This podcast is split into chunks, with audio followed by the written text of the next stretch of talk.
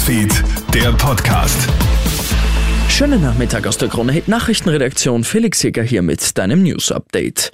Nun ist es egal, ob man gleich im Jänner oder erst im Dezember in Rente geht.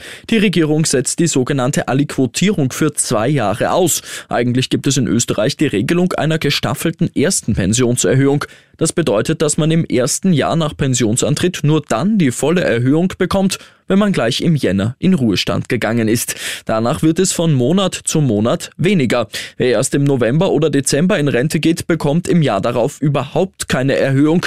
Damit ist mal für die nächsten beiden Jahre Schluss, sagt Sozialminister Johannes Rauch. Es profitieren davon etwa 200.000 Personen. Pro Jahr gehen in Österreich rund 100.000 Personen äh, in Pension. Die erhalten damit die volle Pensionserhöhung, unabhängig davon, in welchem Monat sie äh, ihre Pension angetreten haben.